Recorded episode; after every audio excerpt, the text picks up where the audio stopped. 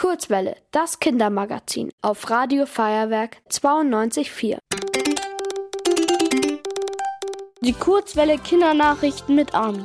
Heute mit folgenden Themen. Neuer Premierminister in Großbritannien. China will Anteile am Hamburger Hafen. Und Münchner Umweltzone wird erweitert. London. Richie Sunak ist der neue Premierminister von Großbritannien. Am Dienstag wurde er offiziell von König Charles III. zum Regierungschef ernannt. Er ist der Nachfolger von Liz Truss. Sie war nach sechs Wochen Regierung zurückgetreten. Beide gehören zu der Partei Tories und wurden nicht offiziell gewählt. In Großbritannien finden alle fünf Jahre Wahlen statt. Die Partei, die regiert, kann Neuwahlen ausrufen. Laut Prognosen würden die Tories aber keine Mehrheit mehr bekommen. Sunak ist der erste Regierungschef, der der Religion Hinduismus angehört.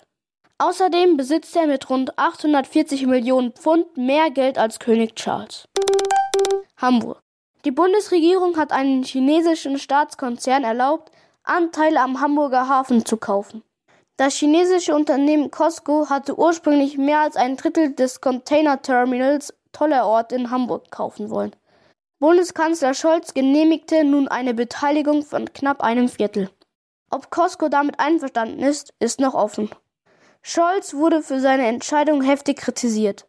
Zuvor hatten sechs Fachministerien geprüft, ob das Geschäft durchgeführt werden sollte. Alle sechs lehnten den Verkauf ab. Sie befürchten, dass Deutschland dadurch zu stark von China abhängig wird. München. Die Umweltzone in München wird erweitert. Das beschloss der Stadtrat am Mittwoch.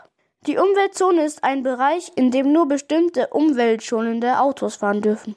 Diese haben eine grüne Markierung. Die Umweltzone gibt es schon seit 2012. Sie soll die Luftqualität in München verbessern. Allerdings befinden sich immer noch viele Schadstoffe in der Luft. Sie können krank machen. Deswegen soll die Regelung ab 2023 auch für den mittleren Ring gelten.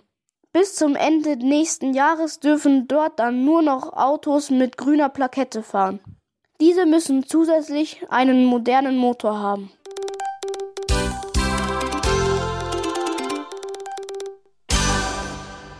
Die gute Nachricht.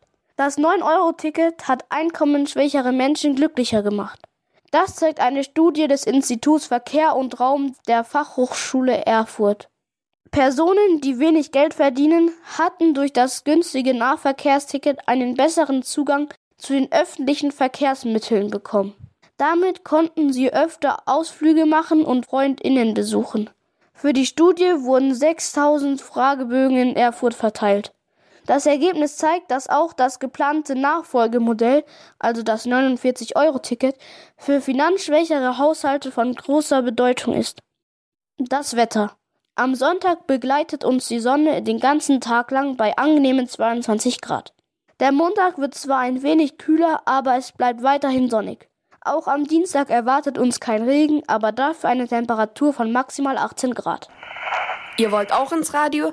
Dann macht mit bei der Kurzwelle. Schreibt einfach eine E-Mail an radio@feuerwerk.de.